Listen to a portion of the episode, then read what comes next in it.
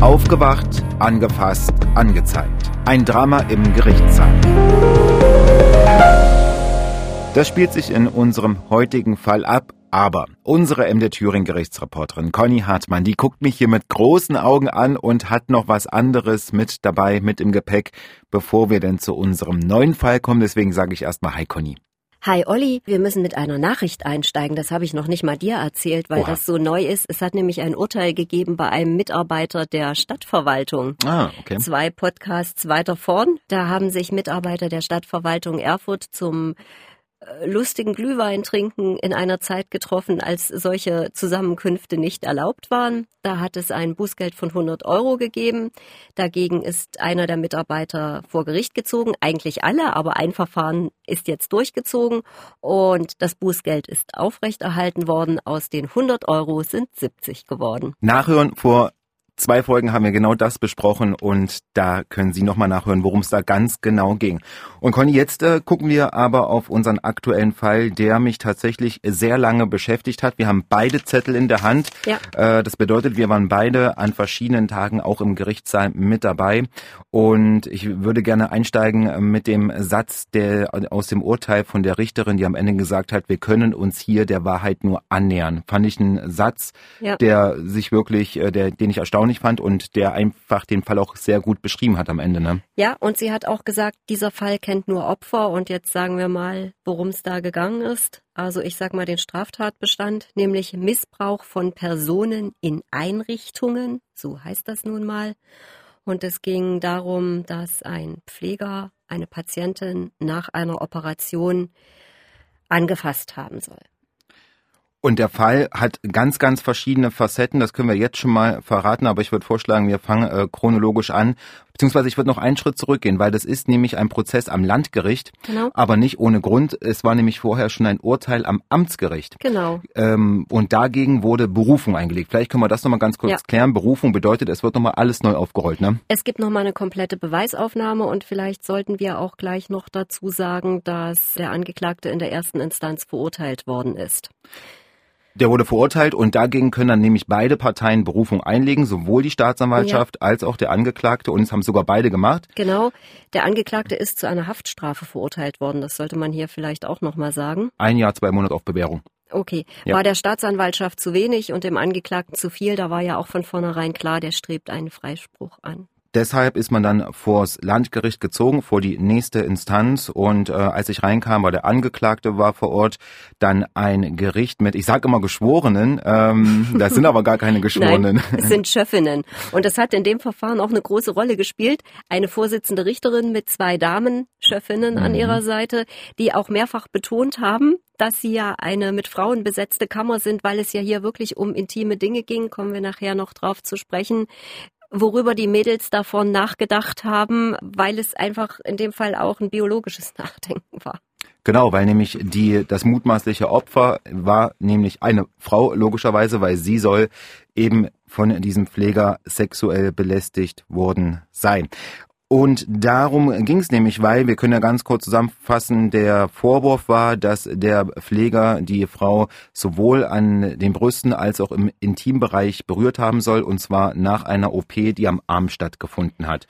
Das ist so der grobe Fall. Ne? Und sie war sozusagen im Aufwachraum. Also sie hat noch Folgen der Narkotisierung möglicherweise gespürt. Auch das spielt in diesem Prozess eine Riesenrolle ganz verschiedene Facetten. Es waren mehrere Sachverständige auch vor Ort, nämlich einmal eine Frau, die DNA Spuren auswerten sollte, außerdem auch ein Sachverständiger, der feststellen sollte, ob denn die Medikamente dafür gesorgt haben, ja. dass das mutmaßliche Opfer vielleicht halluziniert hat. Und das, allein wenn ich das schon sage, dann merkt man schon, es ist, äh, es wird sehr, sehr komplex und sehr, sehr kompliziert. Deswegen würde ich vorschlagen, wir waren zum Prozessauftakt dabei. Der Angeklagte, der hat alles bestritten. Der hat gesagt, er hat seinen Job gemacht. Der hat äh, die Frau, die Patientin nach der OP in Empfang genommen, hat sie im Aufwachraum eigentlich behandelt wie immer nicht eigentlich, sondern behandelt wie immer und in so einem Aufwachraum. Ich weiß nicht, ob du das schon mal warst, ich persönlich nicht, aber mhm. da sind mehrere. Ich habe mir schon mal äh, auch, äh, was habe ich mir denn da gebraucht? Das Handgelenk beim Fußballspielen. Da war ich aber auch schon nicht mehr jung. mir jemand straffen Ball davor geschossen. Und interessant war auch, es waren super viele Zeugen geladen. Es waren äh, ganz viele Mitarbeiter auch aus dem Krankenhaus im Gericht Saal mit dabei. Es waren Ärzte geladen, es waren die Sachverständigen, wie gesagt, geladen und außerdem war die Frau des Angeklagten äh, mit dabei, hochschwanger. Es wurde auch sehr emotional. Also das war eine, ein Prozess, wo der auch äh, ja viele persönliche Beziehungen quasi sehr emotional. Du hast schon gesagt, Verwandte und Freunde beider Seiten muss man ja jetzt mal so sagen, weil die die Patientin, die Frau, die das Verfahren ins Rollen gebracht hat, die war ja als Nebenklägerin auch dabei mit einem Anwalt. Und da hat es schon ab und zu geknistert. Also das hat man schon bemerkt, dass beide extrem betroffen waren in diesem Prozess. Der Angeklagte, der hat, wir können gar nicht alle Zeugen äh, aufzählen, nee. weil es wieder mehrere Verhandlungstage nee. waren. Äh, der Angeklagte hat alles bestritten. Dann kamst du quasi ins Spiel. Äh, ja. Was hast du am ersten Prozesstag noch ich mitbekommen? Ich habe dann noch mitbekommen, dass der Anästhesist äh, befragt wurde und zwar zur, zu den Medikamenten, die die Frau bekommen hat. Äh, sie hat nämlich auch nach der Operation dann noch ein Schmerzmittel bekommen. Da hat dann der Toxikologe, also der Sachverständige, der für die Medikamente zuständig war, der hat da viel nachgefragt.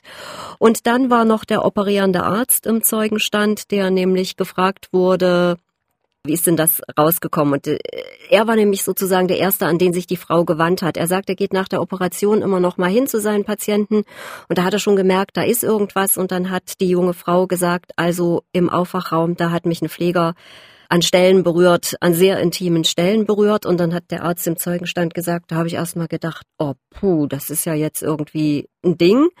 Und das wollen wir jetzt gleich mal sagen. Das Haus die Klinik hat einfach aus meiner Sicht bilderbuchmäßig reagiert, weil dieser Arzt hat dann sofort äh, versucht, die Chefärztin zu erreichen von der Anästhesiologie, also die dafür zuständig ist.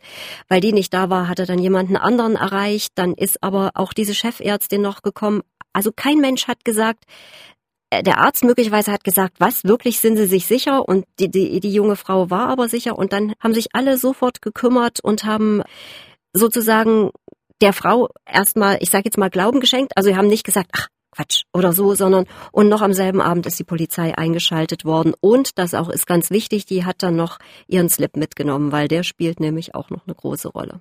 Und was ich auch interessant fand, äh, die, das, das, das Haus hat auch veranlasst, dass jeder Gedächtnisprotokolle anfertigen soll. Genau. Ist sowas üblich? Macht man sowas? Was habe ich das erste Mal gehört? Find, also ich meine, das ist ein absolut außergewöhnlicher Fall. Ich, ich sag's nochmal, seit 30 Jahren mache ich das, habe ich noch nie erlebt in dieser Form, zumindest nicht im Krankenhaus. Ich finde, besser kann man es als Einrichtung nicht machen. Der Pfleger wurde freigestellt seit dem äh, 2000, seit der Mutmaßung. 2019 war das sogar schon. Genau, wurde er freigestellt.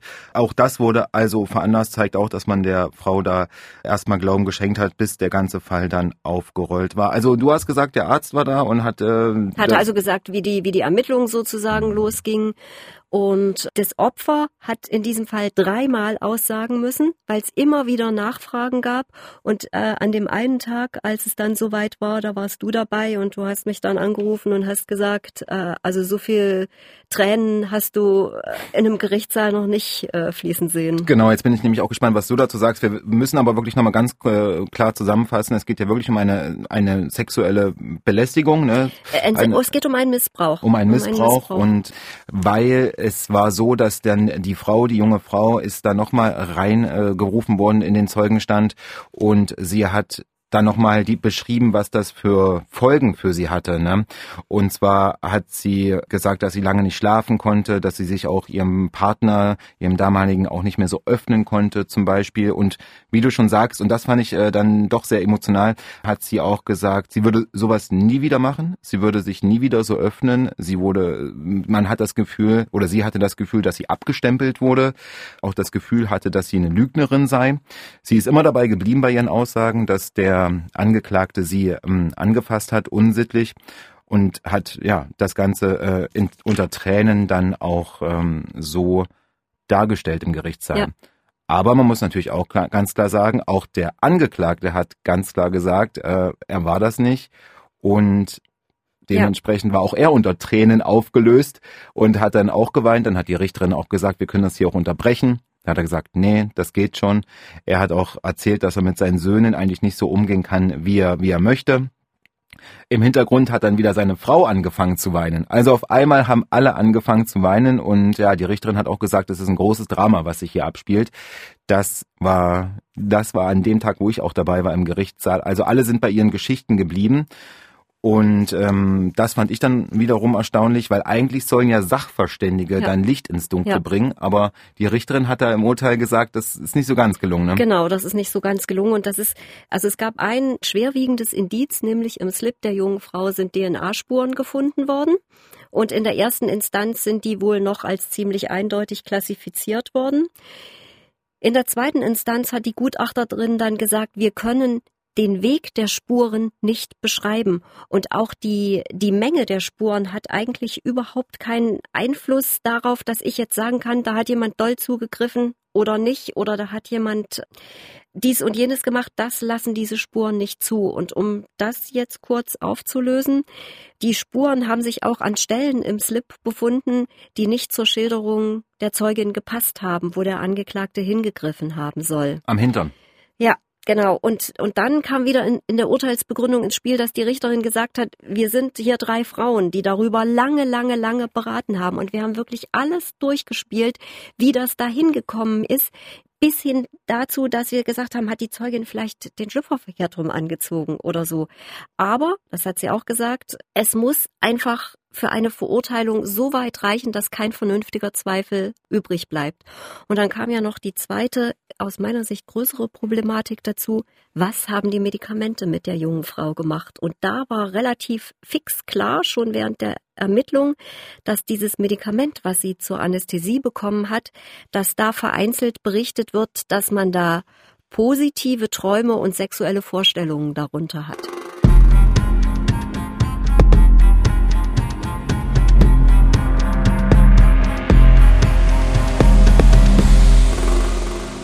Fand ich super spannend, da kann ich noch was dazu sagen, weil ich habe ja den Sachverständigen gehört, der dazu gesprochen hat. Und genauso wie es, äh, du es sagst, es gibt solche Berichte, dass man nach dieser Anästhesie, vor allem mit diesem Mittel, was man bekommt, in Verbindung mit einem Opiat, dass man dann durchaus erotische Träume haben kann. Das wird nicht immer gemeldet, weil zum Beispiel erotische Träume können ja auch schön sein. Ne? Ja, warum soll ich das auch jemandem sagen, damit der dann eine wissenschaftliche Studie zu diesem Medikament macht? Also das würde ich auch für mich behalten, vermutlich.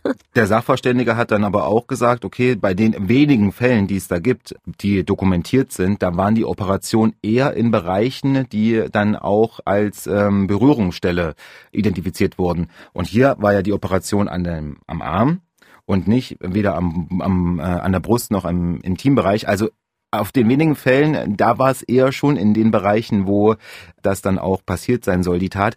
Aber der Sachverständige hat auch ganz klar gesagt, es gibt Fälle, wo zum Beispiel ein Zahnarzt auch beschuldigt wurde eines sexuellen Missbrauchs, wo aber die Schwester daneben stand und das komplett ausschließen konnte. Also er hat beschrieben, dass Patienten sich wirklich in so eine Situation rein halluzin halluzinieren können, um es mal so zu sagen. Ja. Also das hat er schon beschrieben und er konnte aber, wie gesagt, nur sagen, man kann nicht ausschließen, dass es eine Halluzination war.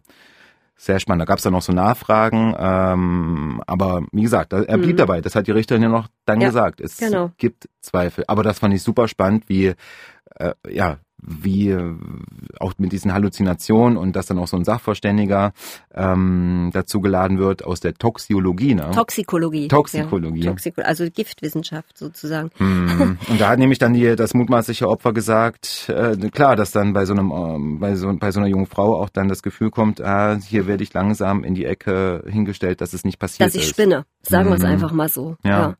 Du musst gleich weitermachen, weil die Plädoyers hast du nämlich wieder gehört?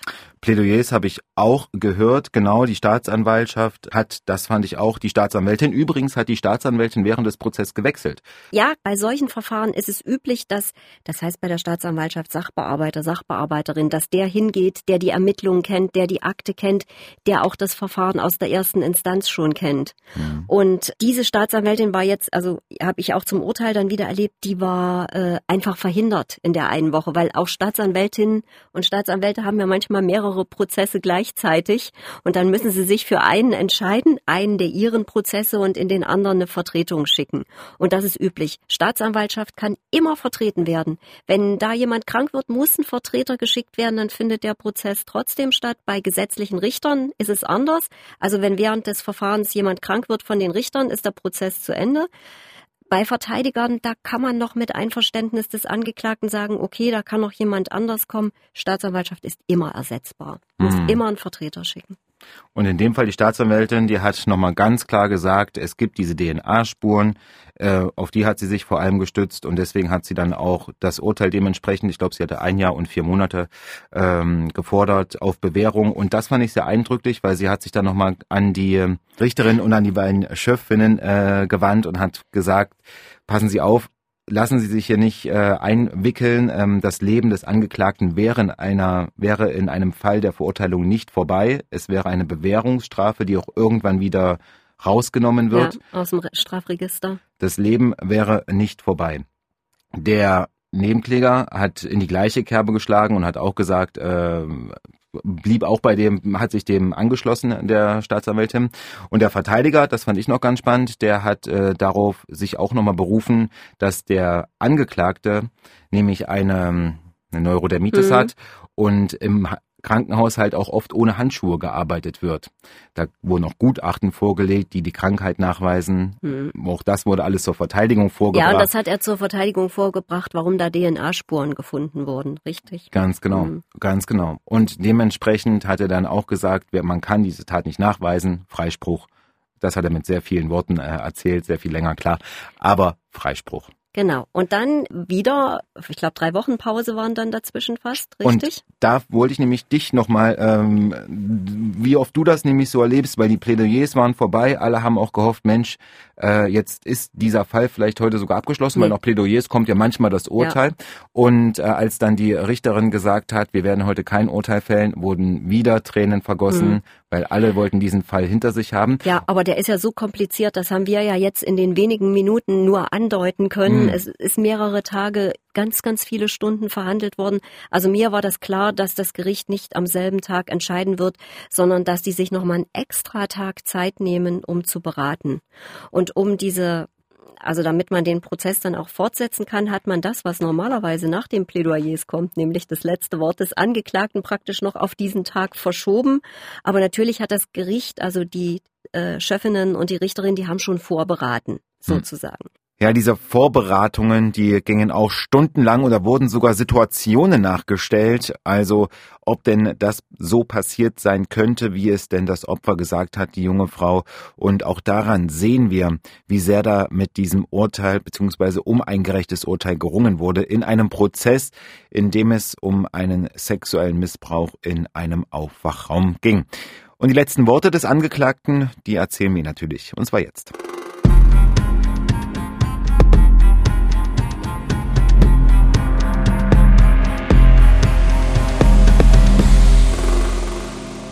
Angeklagte hat ein sehr, sehr ausführliches letztes Wort gehalten. Normalerweise ist es so, dass viele Angeklagte sagen, ich schließe mich meinem Verteidiger an. Es gibt schon emotionale Schlussworte der Angeklagten, das war auch eins es war ein eher ungewöhnliches Schlusswort dahingehend, dass der Angeklagte auch nochmal juristisch argumentiert hat, um sozusagen darzustellen, warum auch aus seiner Sicht, nicht nur aus Sicht seines Verteidigers, die Zeugin unglaubwürdig ist. Ich muss es mal so knallhart sagen. Warum, was, was hat er da vorgebracht? Er hat also zum Beispiel gesagt, äh, sie hat sich schon bei der Farbe der Kleidung geirrt. Sie hat gesagt, sie hat, die, die hätten äh, blaue Kittel getragen und die hatten aber alle grüne an. Da ging es schon los. Dann hat er auch darauf angespielt, dass die DNA-Spuren nicht zu ihrer Beschreibung des Berührens passen. Und dann hat er natürlich noch gesagt, warum sollte ich sowas machen? Ich habe eine tolle Frau, das Kind ist inzwischen auch auf der Welt, wo du noch gesagt hast, die schwangere Frau hat geweint, die war also dann auch nicht mehr mit da. Ich habe eine schöne Frau, ich habe ein tolles Leben und an dem Tag hat meine Schwiegermutter mit mir gearbeitet. Warum sollte ich sowas machen? Es habe ich nicht nötig, sozusagen, hat er damit impliziert. Und äh, nach diesem letzten Wort gab es dann nochmal eine anderthalbstündige Pause, weil die dann nochmal beraten haben und dann kam Ja, für den einen die Erlösung und für die andere die Enttäuschung, würde ich jetzt sagen. Würde ich auch so sagen und weil du es auch gerade angedeutet hast mit den Kitteln und wir können das wirklich nur in wenigen Minuten hier äh, darstellen, aber es ging um Kittel, es ging um äh, EKG-Klebchen über der Brust, unter der Brust, es ging um Uhrzeiten, ähm, weil der Angeklagte auch in der Pause gewesen sein soll während der Tat. Also das waren ganz, ganz viele Sachen, die da mit reingespielt ja. haben in das Urteil ohne das heißt, ohne weg zu, zu dem wir jetzt einfach kommen. Ja. Was war es am also Ende? Also ganz klar, die Richterin hat gesagt, es ist ein Freispruch. Es ist ein Freispruch im Zweifel für den Angeklagten. Und dann hat sie noch was sehr, das hat mich sehr beeindruckt gesagt. Sie hat gesagt, diese Urteilsbegründung wird sich deshalb fast ausschließlich an die Nebenklägerin richten. Die hat natürlich geweint sofort. Der Angeklagte war auch angefasst. Ich habe jetzt keine Tränen gesehen, aber natürlich war das für den auch äh, ein Moment, der Entlastung natürlich auch, der deutlichen emotionalen Entlastung. Und dann hat die Richterin gesagt, gleich am Anfang, wir haben lange beraten und der Freispruch für den Angeklagten bedeutet nicht, dass wir sie, und damit hat sie sich an die Nebenklägerin gewandt, für unglaubwürdig halten. Und das ist eben das, dass dieser Prozess nur Opfer kennt für den Angeklagten natürlich so eine lange Zeit der Ungewissheit. Er arbeitet da nicht mehr, er war freigestellt, macht was anderes. Und er sagt aber, äh, und die Richterin sagte, und für die, für die Nebenklägerin, für die Zeugin ist das ein, Re ein reales Erleben gewesen, mit dem sie fertig werden muss. Das hat sie sich nicht ausgedacht. Sie hat auch überhaupt keinen Belastungseifer gezeigt. Es gab auch keinen Grund, die kannten sich nicht, dem irgendwas vorzuwerfen oder ich sage jetzt mal ganz bös in die Schuhe zu schieben, sondern das hat diese Frau wirklich erlebt. Und das muss sie auch aufarbeiten, hat die Richterin gesagt. Und natürlich ist dieses Urteil für diese junge Frau eine große Enttäuschung. Und du hast ja schon gesagt, äh, sie hat mal gesagt, wenn sie gewusst hätte, was das alles bedeutet, das hätte sie nie gemacht, weil das muss man natürlich auch sagen.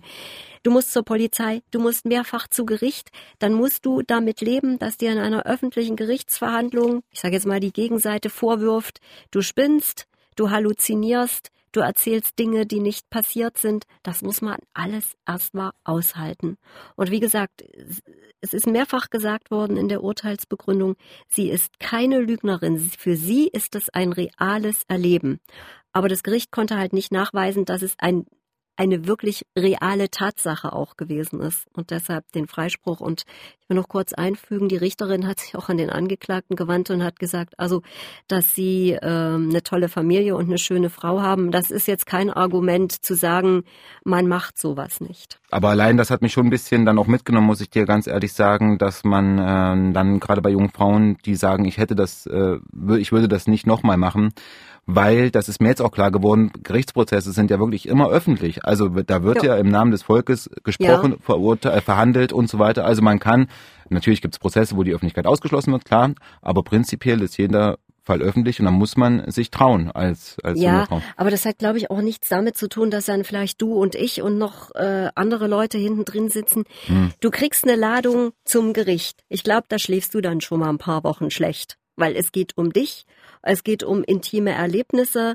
und natürlich jeder Anwalt bereitet seine Mandanten auf das vor, was da, was da passiert. Aber wenn das dann real passiert, dann ist das immer noch was anderes. Du weißt ja auch nicht, also diese, das habe ich jedenfalls öfter schon gehört, dass diese Spannung das Warten auf den Prozess, wenn jetzt ein Termin da ist, dass das auch schon mal sehr belastend sein kann. Und wie gesagt, dann musste da zur Vernehmung im Vorfeld und dort zur Vernehmung, dann hat der noch eine Nachfrage, dann gab es ja schon den Prozess in der ersten Instanz, jetzt gibt es den Prozess in der zweiten Instanz. Es ist tatsächlich möglich, dass die äh, Staatsanwaltschaft nochmal äh, Revision einlegt dann würde in diesem Fall das Oberlandesgericht, das Thüringer Oberlandesgericht nach Rechtsfehlern gucken. Hm. Eine Beweisaufnahme mit Zeugenvernehmung und Anwesenheit und so würde es äh, nicht mehr geben. Aber die würden halt noch mal gucken. Aber wenn die sagen, da sind Rechtsfehler passiert, ja, dann musste noch mal verhandelt werden. Also er ist noch nicht zu Ende. Auf jeden Fall ist aber trotzdem die emotionale Belastung bis hierher schon enorm. Also auf jeden Fall ein sehr emotionaler Fall, der sich hier abgespielt hat. Äh, ein Drama, wie die Richterin auch sagte, für alle Beteiligten und mit einem Freispruch für den Angeklagten endete. Ja, absolut außergewöhnliche Geschichte, haben wir ja am Anfang schon so gesagt. Und wir konnten nicht alle Details sagen. Von daher würde ich jetzt aber sagen, äh, Konja, für heute ist äh, die Verhandlung geschlossen. Okay, Olli, dann gucken wir, was wir für den nächsten Podcast so an Geschichten finden. Vielleicht mal wieder was Erfreulicheres. Ich danke dir und bis zum nächsten Mal. Bis zum nächsten Mal. Und wenn Sie noch eine Frage haben, gern her damit per E-Mail an angeklagt.mdr.de.